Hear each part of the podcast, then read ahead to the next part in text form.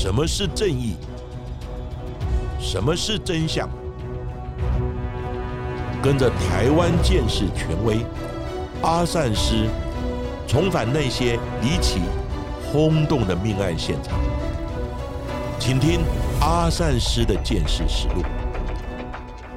各位听众朋友，大家好，欢迎收听今天的阿善师的见识实录。我是见识专家阿善师谢松散。大家好，我是子荣。在先前我们节目的问卷当中，不管是百集的回馈，或者是春节的 Q&A 节目，都有听众朋友敲完想听到了越狱的案件。那讲到越狱呢，我直接会联想到一个非常经典的电影，叫做《刺激一九九五》，不知道大家有没有看过呢？这部片子是改编一九九四年史蒂芬金的一个小说作品，在当中的峰回路转的剧情，还有对体制的刻画，都被影评称为是史诗。级的神作，而其中涉及了谋杀妻子还有情夫的这一位主角叫做安迪·杜佛伦，他用着克难的工具，花了十九年的时间挖了一个越狱的隧道，而且成功越狱。这过程呢也非常的刺激，让人拍案叫绝。而其实，在去年度二零二一年的九月，也曾经有关押在以色列的六名巴勒斯坦籍的囚犯，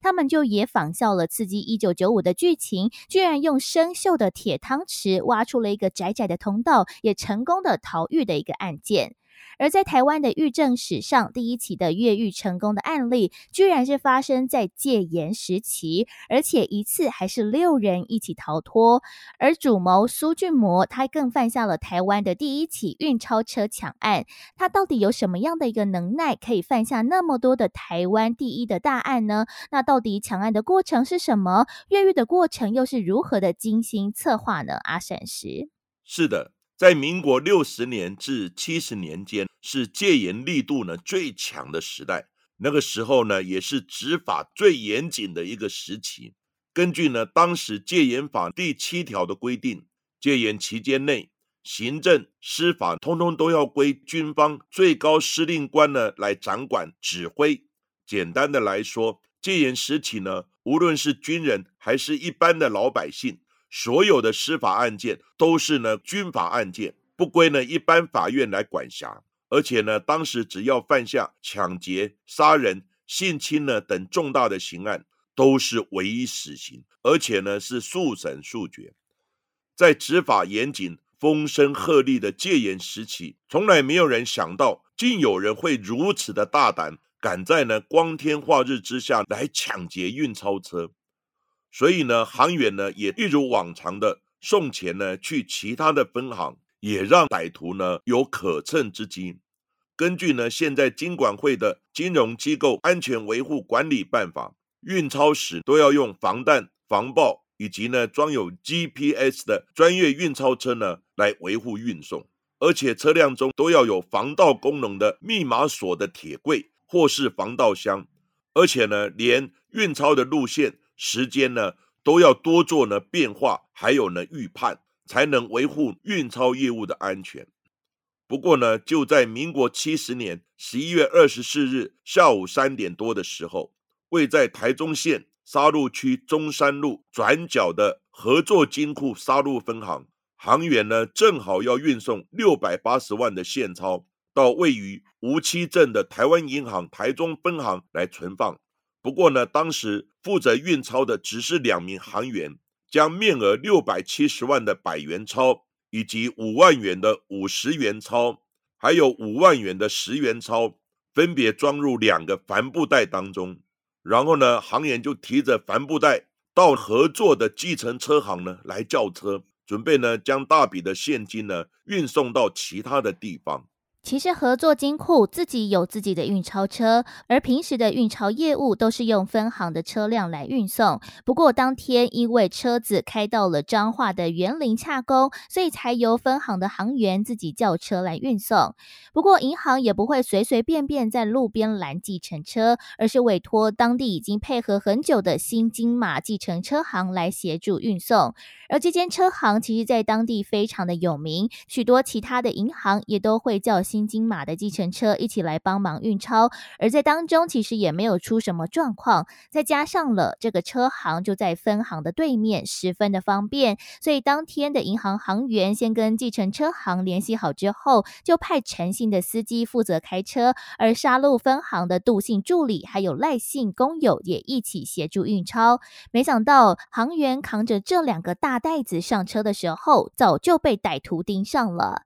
而当时的杜姓助理是带着哨子坐在副驾驶座，两袋的六百八十万元现钞就放在他的脚边，而另外一名赖姓工友则是坐在右后座的位置，一行三人缓缓的就开向了无期。不过，就在十多分钟的路程当中，当计程车行驶过了中崎大桥之后，四周就越来越荒凉，在当中只有一大片的稻田，还有少数的店家，这也成为了歹徒最好的下手地点。就在下桥大约一百二十公尺左右，陈姓的司机呢，突然发现好像有一台浅蓝色的福特轿车呢，从左后侧呢慢慢的逼近。原本他以为呢，只是对方呢开车的技术不好，不小心开得太过来而已。司机呢还好心想让路，先给对方走，所以呢，慢慢的他就把车呢往路边开去。没想到呢，这时却被这辆蓝色的计程车呢拦下了去路，计程车呢也瞬间的停了下来。这个时候呢，是名蒙面的男子手拿的开山刀，还有劈竹刀。还有一把 M 十六的步枪，从蓝色福特的轿车上面冲了下来。先是呢，用劈竹刀架住陈姓司机的脖子，而且呢，随即拔走呢计程车的钥匙，限制他们的行动。另外呢，三名歹徒就用开山刀抵住杜姓助理以及呢赖姓工友的脖子。当时呢，杜姓助理原本想要拿出哨子来求救，不过呢，却找不到适当的机会。他被劫持的时候，因为动了一下，还被歹徒呢用刀子在背部呢戳了一下。另外呢，赖姓的工友脖子也被歹徒划伤了。就这样子，短短不到五分钟的时间，歹徒呢就得手六百八十万元的现钞，然后呢跳上福特的轿车呢扬长而去。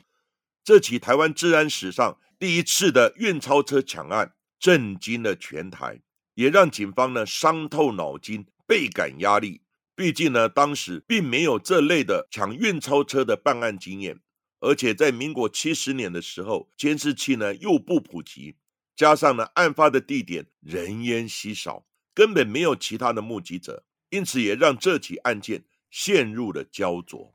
为了要报警，航员和司机也花了九牛二虎之力。因为当年还没有手机，加上了车子的钥匙又被歹徒拔走，又有人受伤，所以三人就徒步走了好一段时间，来到了隔壁的村庄，请民众来协助打电话报案。虽然当时接获报案的清水分局在第一时间也通报了其他的分局来协助围捕，并在各大的路口拦截，不过还是被狡猾的歹徒溜走。而警方在调查之后发现，歹徒的心思非常的缜密。先是挑选了人烟稀少、四处都是稻田的地方来进行下手之外，另外在案发地也是台中港对外的交通要道，而且在中期大桥下来之后，连接着纵贯公路，道路四通八达，往北往南都非常的方便，所以警方也难以确定歹徒的逃跑路线。加上了歹徒在行抢时都是蒙面又戴手套，警方也无法在运钞的计程车上来采集指纹和其他的基证。只凭三位被害人指称，歹徒们的身高大概落在一百六十七到一百七十五之间，讲台语也有中部口音。另外也记下了歹徒的车牌号码一五六零四零，也带警方后续来进行追查。不过，合作金库的杀戮分行不是天天都会运钞啊？到底歹徒是怎么样掌握到的这些资讯？难道是行员内神通外鬼吗？警方在案发当天，随即由刑事警察局还有台中县警察局组成了一一二四专案，就是以案发的日期当做专案的名称。在案发隔天，就找到了这辆作案的一五六零四零的车子。经过追查，这是一台呢挂着失窃车牌的赃车，车辆里面呢依然采集不到任何指纹。不过呢，警方查出这个失窃车牌的所有人是台中的一名帮派分子，叫做林和平。警方呢发现他很常出没在赌场，也常常呢跟一些不良分子鬼混在一起。是不是因为他积欠大笔的赌债，才铤而走险，进而行抢？这个时候，警方呢同时也接到了重要的线报，线报内容指出，藏在这间赌场出没的苏巨魔，以及呢枪击要犯吴深山，还有呢逃兵陈东华，他们呢早在去年就开始密谋要行抢运钞车。苏巨魔呢跟同伙原本呢是预定在六月份的时候就要执行抢劫的计划，他们连路线、地点。以及呢，事后藏匿的方式呢，都已经拟定好了。不过呢，因为其中有一名同伙呢涉及其他的案子，身份敏感，所以呢，才使得原定的劫钞计划被迫暂停。这个重要的线索让警方呢找到了办案的方向，开始深入追查这名叫苏俊某的男子。发现呢，他近期才因为赌博呢输了一百多万元，看似呢有充分的犯案动机。不过，警方调查发现，这名苏俊模来头可不小啊。苏俊模的父亲苏庆，他和再娶的妻子尤炼珠两个人，他们在当地经营一家非常知名的白宫茶室，而茶室呢，就是俗称的酒店哦。而这间白宫茶室也是台中海线酒店的第一把交椅，跟黑白两道之间都非常有交情，甚至政治的势力也很庞大。而苏俊模的姐姐也曾经担任过镇长和市议员，和台中的严家关系也非常的密切，可见。苏家在地方的影响力不同小觑，而当时只有二十出头岁的苏俊模，虽然是酒店的小开，又是家中的长子，但是从小就开始混帮派，又好赌成性，常常一输钱就是好几百万元。而警方更查出，协助运钞的金马计程车行的老板就是苏俊模的姐夫。要取得沙鹿分行的运钞时间、车辆等等的讯息，其实对他来说更是轻而易举。而警方也慢慢的拼凑出办案的一些线索，不过始终缺乏了关键的证据。在这个时候，苏俊模的父母亲也得知了自己儿子被盯上的一个消息，所以就马上带着苏俊模到了清水分局来说明。苏俊模的爸爸自信的表示说：“我的儿子绝对不会做这种事情，你们的案子赶快侦破，不要乱牵拖我的儿子啦。”那警方眼看着苏家在地方其实也颇具势力，而且也尚未有明确的证据指称苏军模犯案，所以就将追查的目标转向了另外一名逃兵陈东华的身上。毕竟陈东华他就是逃兵，连宪兵呢也要抓他，所以警方呢就先找到陈东华，然后呢将他逮捕。侦讯的时候，一开始呢陈东华也都否认犯案，但供词呢却漏洞百出。一直到第四次制作笔录的时候，才突破他的心防，坦诚犯案，也找到了部分的赃款和犯案的工具。共犯呢，也一一的被陈东华供述出来。警方马上就找到苏俊模来跟那陈东华当面对质。结果呢，就在运钞车抢案发生的第二十六天，抢案呢宣告侦破。破案记者会当天，现场涌入大量的媒体记者。警察局的桌子上呢，也摆满了抢来的赃款和犯案的开山刀，以及劈竹刀，还有呢其他的犯案工具等。根据呢苏俊模供称，他是因为积欠了巨额的赌债，加上呢身旁的朋友不是通缉犯就是逃兵，然后呢手头也不宽裕，所以呢才会让一行人开始有了抢劫运钞车的计划。更何况新金马车行的老板就是他的姐夫。因此呢，运钞的资讯他都能掌握清楚，再加上车行呢就在河库沙路分行的对面，在案发前一整年，苏俊模都在车行内盯着呢沙路分行来进行研究，钞票分装的方式，还有呢运送的人力，以及呢运钞的流程等，都被呢苏俊模他看得一清二楚。不过，当时得手的赃款六百八十万元，在落网时只剩下了一百七十万。苏俊模将赃款分赃之后，将自己取得的那一份拿出来放高利贷，并且收八分的高额利息，就连自己爸爸借了三十五万，也一样照收利息，一毛不差。而在最严谨的戒严时期，抢劫就是唯一死刑。在民国七十一年四月二十八号，台中地方法院的一审宣判，包括了苏俊模、吴森山、陈东华、廖天生在内的六个人，依照陆海空军刑法劫火抢劫罪判处死刑。而这样的判决结果也让苏家人难以接受，毕竟苏俊模是家中的长子，被寄予厚望。在警方押解苏俊模到案发现场进行现场模拟表演的时候，苏君模一家人还大闹现场，让警方非常的头大哦。但是关押在台中看守所内等待执行死刑的这群人却非常的不安分，不断的计划想要逃狱来重获自由。但是在戒备森严的监狱，想要逃跑真的是这么简单的事情吗？不过就在民国七十一年十二月七号下午三点多的时候。在台北市民生东路的台北邮局的车库里面，一辆世华银行的运钞车准备要进入邮局取款的时候，突然冲出两名蒙面的歹徒，手持 M 十六步枪，劫走了车上的一千四百万的现钞。这起呢世华银行的抢案再次的掀起社会瞩目，因为呢这起案件是发生在河库沙鹿分行抢案之后。难不成是有人故意模仿犯案？在当年，一千四百万可以说是天价。根据呢当时民国七十年代的报纸广告显示，在台北市仁爱路光复南路口五十平富有空中花园的大楼，也才开价四百七十万元而已。如今呢，物价上涨，房价飙高，要买到同路段的房子，最起码也都要三千万元以上。所以呢，这起世华银行抢案又让警方呢倍感压力。不过呢，无论警方怎么追查，如何过滤线索，甚至天天开会，却都呢掌握不到线索。就这样子，一百多天过去了，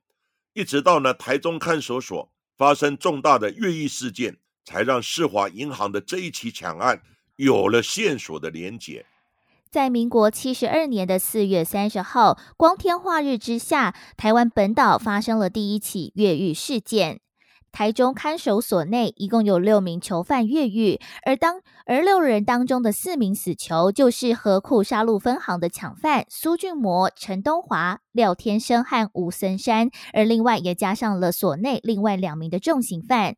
这样的大纰漏，除了让台中看守所颜面无光之外，更揭发了台湾狱政史上最荒唐的一面。苏俊模等人已经被判了死刑，不知道哪天会临时被拖上刑场，所以逃狱对他们来说也是值得一搏的赌注。不过，被关押的死刑犯、重刑犯在处处都受到了更严格的规范和限制，想要脱逃，到底有什么机会呢？但是苏俊魔并非等闲之辈，他早就想办法打点好在狱中的生活，吃香喝辣，过得非常的舒适。一般而言，在狱中的生活非常的封闭，但是苏俊模却透过了狱友的关系，买通了权力非常大的戒护科长，也请戒护科长和看守所的管理员们到外面饮酒作乐，甚至招待他们享受外籍应招女子的性服务。也因为收了这些贿赂，所以呢，看守所的上上下下都对苏俊模等人十分的礼遇。而像是一般来说，为了要避免串供，同一个案件的被告是不能够关押在同一个设防当中的，而死刑犯也大多是关押在独居房之中。不过，苏俊模和其他的杀戮抢案的共犯，居然是关押在同一个设防之内。而另外，在监狱里面帮忙送送公文、跑跑腿的杂役受刑人，一般来说都会由轻刑的犯罪者或者是快出狱的人来担任这些跑腿的杂役工作。但是苏俊模和同伙却靠着这样子一个出公差的名义，在狱中是行动自如、嚣张的举动，真的非常的夸张。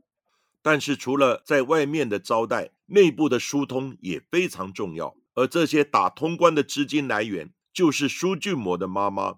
苏俊模的妈妈呢，因为想让宝贝儿子在狱中呢过得舒服一些，所以呢，在会面的时候就听从苏俊模的建议，多次的送现金呢给戒护科长，还有里面的管理员，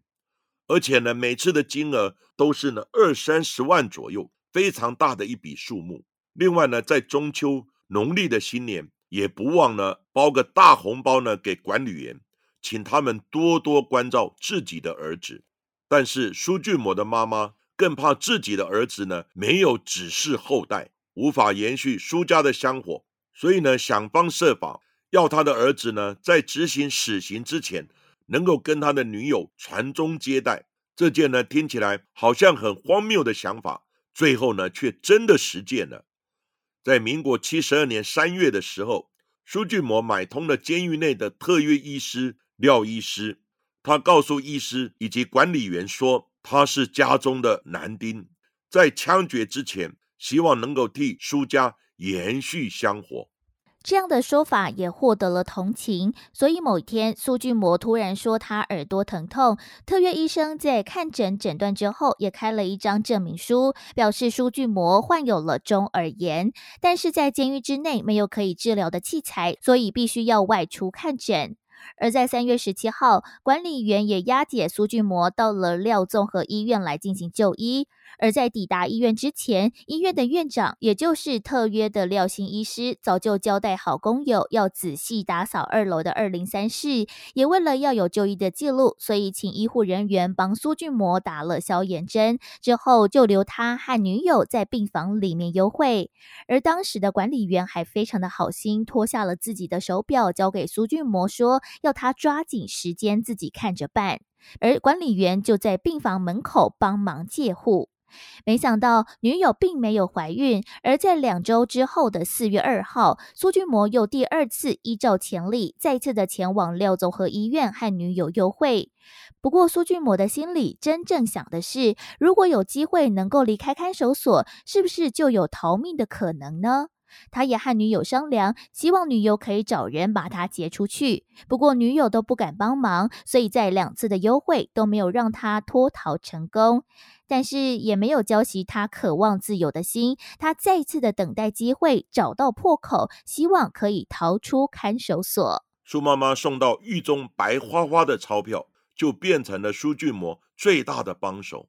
也因为狱中上下对他百般的宽容。让他呢行动自由，也更有时间好好摸透狱中的所有细节。一般狱中亲友的会面时间只有十分钟，不过呢，苏俊模却一再拖延，管理员也睁一只眼闭一只眼。这也让他观察到，距离会面室最近的第一岗哨高塔，每天早上十点交接的时候，下哨的卫兵会把枪靠在栏杆后爬楼梯下来。再换新的卫兵上去拿枪交接，所以呢，他就打算利用十点钟这短短没有拿枪的空档，集体脱逃。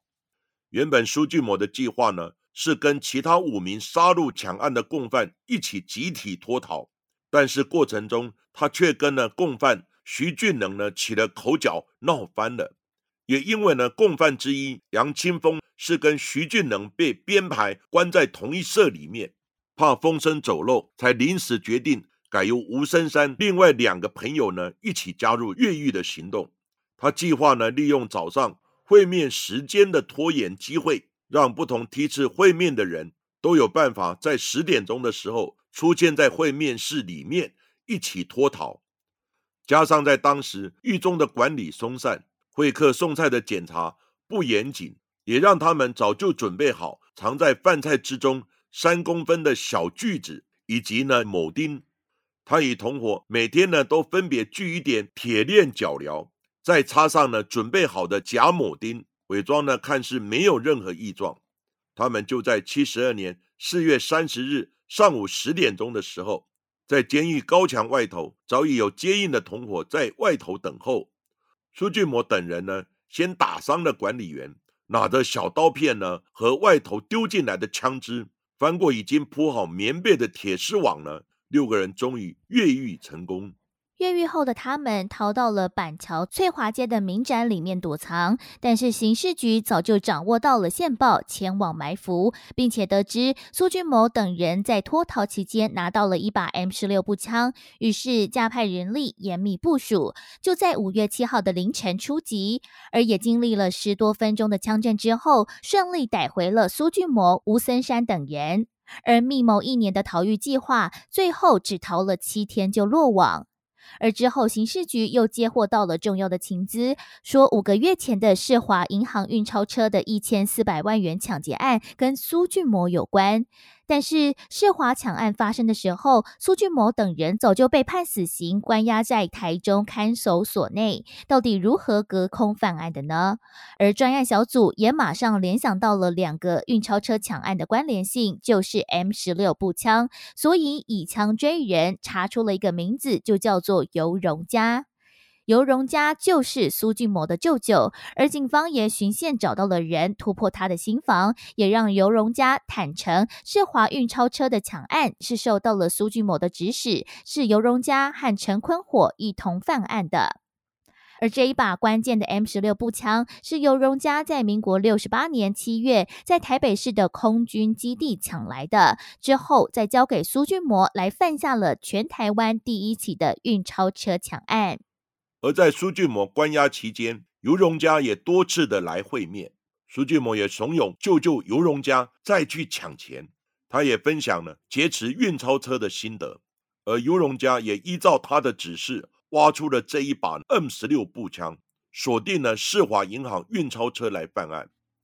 而得手的一千四百万，尤荣家呢跟共犯平分了一人七百万后，他再将其中四百万。转交给苏俊模的亲友，这些钱也可能成为苏俊模在狱中打通关的现金。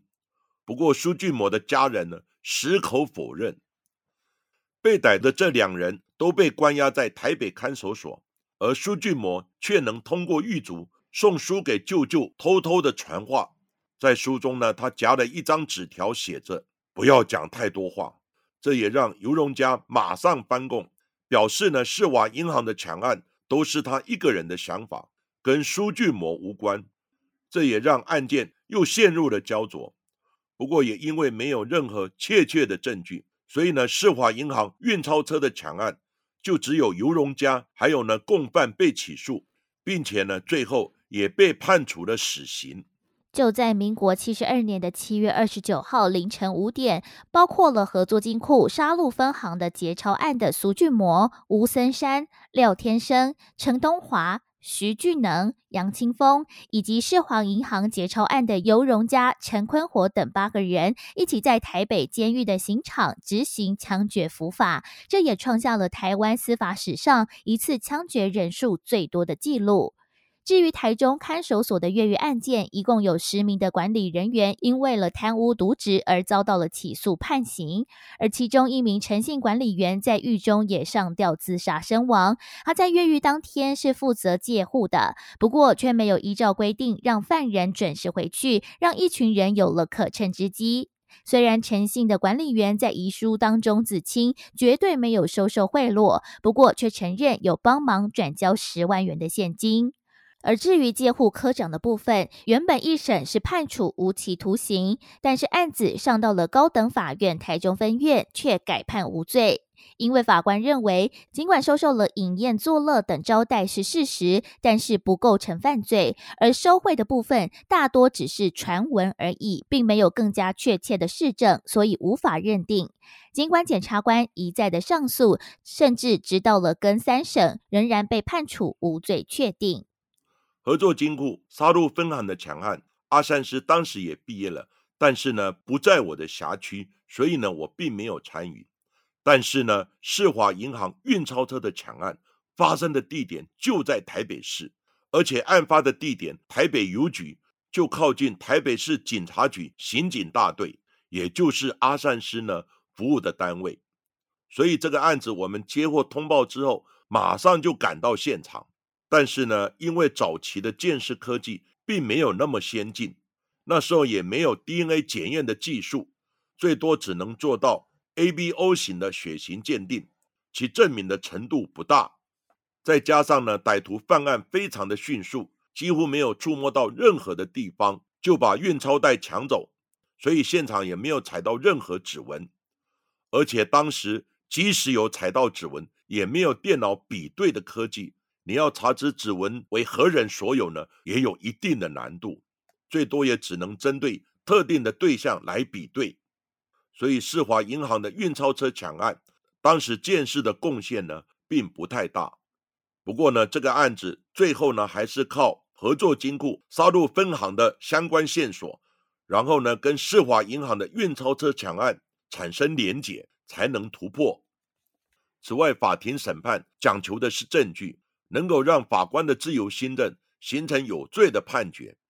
如果证据不足，即使强烈怀疑当事人涉案，那法官也只能做无罪的推定。在本案呢，介护科长涉案的部分。阿善师认为，从种种的迹象显示，苏俊模能够在监狱之中如此轻松自由、逍遥自在的在狱中过生活，强烈怀疑介护科长及狱中的管理员有渎职收贿之嫌。但是呢，渎职收贿即使有人证，也不容易留下确切的证据，所以呢，法官呢最后也只能做无罪的判决。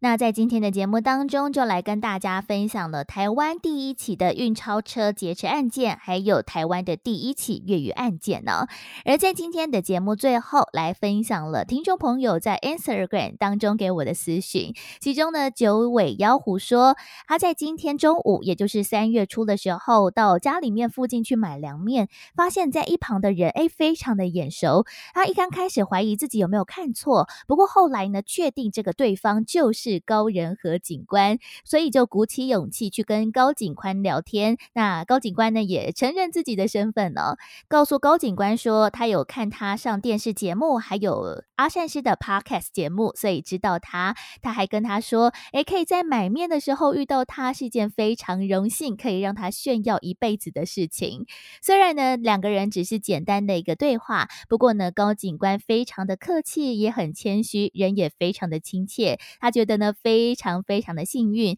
不知道下次是不是也有机会可以在路上巧遇阿善师或者是子荣呢？而另外，在 Apple Podcast 当中，也有 Jason 旺来留言说：“谢谢阿善师，从去年暑假就陪伴我到现在。因为意外的拿到了家人不要的 Apple 手机，所以无聊点开了 Apple Podcast 之后，就发现了这个比广播更精彩的世界。而当时第一眼看到了，就是在推荐栏上面的阿善师见识实录这个节目。”在封面上，蓝色的字体还有深色的背景，散发出一种专业而且神秘的感觉，觉真的非常吸引人。果不其然，成了他第一个入门而且持续收听到现在的一个节目。从早期的花莲五子命案到现在，阿善是和子荣就像是一个台湾命案的介绍者，将台湾大大小小的案件一一的介绍，也会让他想要去查询更多的资料，大开眼界之余，也学习到了非常多案件。当中的智慧，其实高仁和警官呢是阿善师的学生，那我们也在呢台北市警察局呢一起共事过。那我们两人在退休之后也常常一起上节目。当然，听众朋友有机会跟高警官见面，也是一种巧合，是一种缘分。那您希望也能有机会呢跟阿善师或子荣碰面呢？我们也非常的期待。其实有时候我在路上走路。或是做捷运的时候呢，也常常会碰到一些粉丝或认出我的人来。那当然，我也很客气的打招呼，他们也要求呢，是不是能够签名、拍照等等。阿善师都非常的乐意，因为呢，在茫茫的人海之中能够相逢，自是有缘，也是非常的难得。那我想阿善师呢，也跟子荣也非常的愿意跟期待这个机会。其实阿善师认为呢，各位听众朋友可以听到阿善师见识实录的节目，表示呢我们非常的有缘，大家能有机会一起来分享刑案故事，我们应该互相的珍惜跟感恩。当然，听众朋友的支持与鼓励是我们节目向前非常重要的动力。